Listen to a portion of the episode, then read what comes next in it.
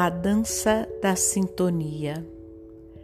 Crianças se apegam a quem quer que atue como o principal responsável por seus cuidados, mas a natureza desse apego, o fato dele ser seguro ou inseguro, faz uma enorme diferença no decurso de suas vidas. O apego seguro se desenvolve quando o cuidado inclui sintonia emocional. A sintonia começa nos mais sutis níveis físicos de interação entre os bebês e seus cuidadores, e dá aos primeiros a sensação de serem atendidos e entendidos. Como disse o escocês Colin Trevarchem, pesquisador do apego, o cérebro coordena movimentos corporais rítmicos o cérebro coordena movimentos corporais rítmicos e os orienta para atuar em sintonia com o cérebro de outras pessoas.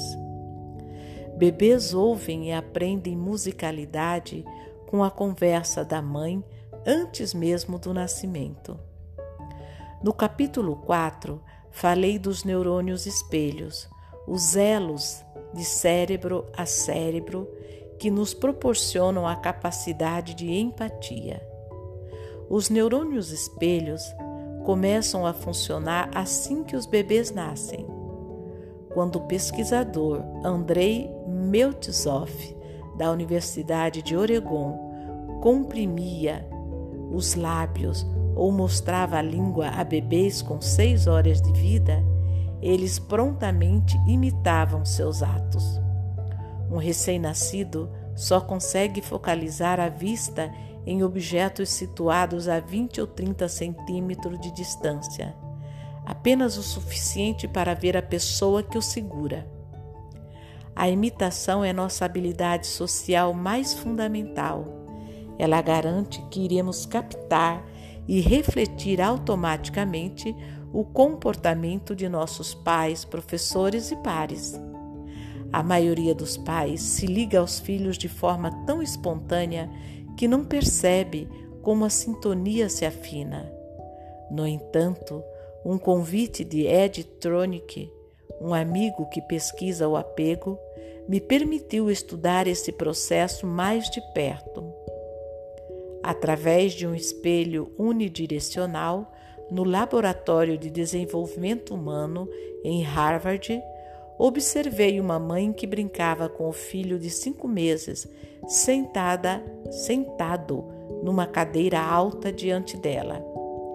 A mãe e o bebê brincavam um com o outro e se divertiam à beça, até que ela aproximou o rosto do bebê, que em sua excitação puxou o cabelo dela.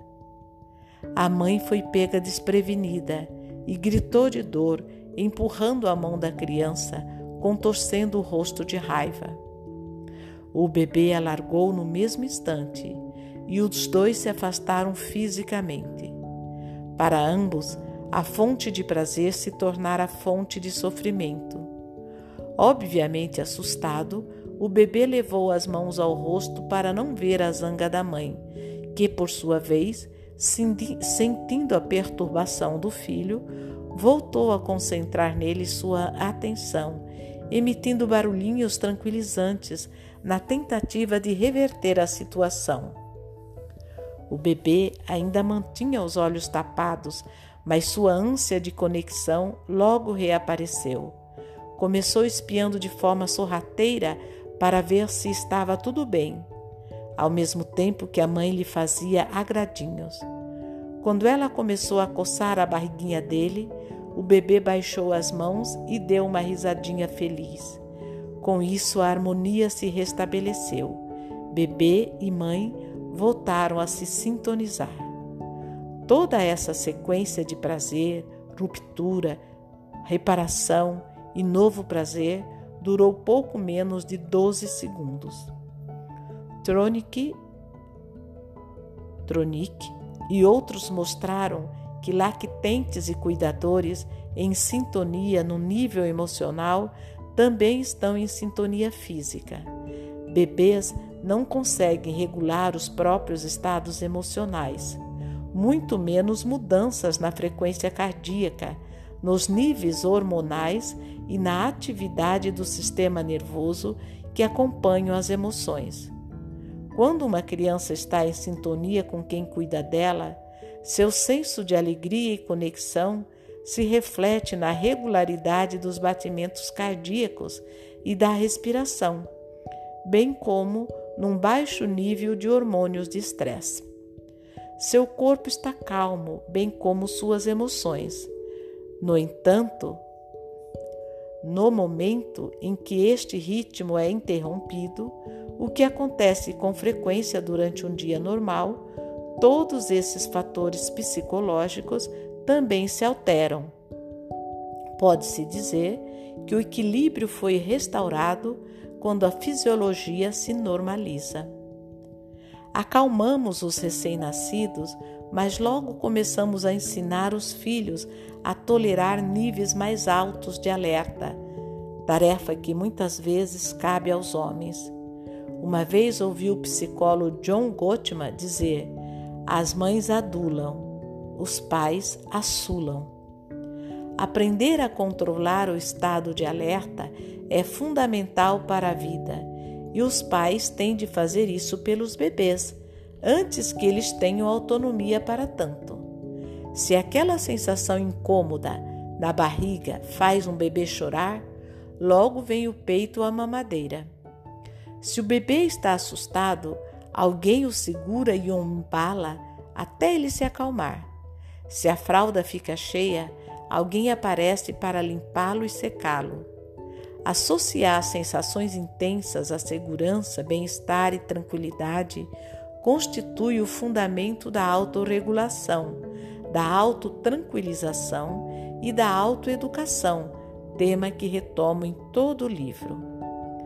Um apego seguro combinado com o cultivo da competência constrói um locus interno de controle o fator-chave para uma maneira saudável de lidar com situações durante toda a vida.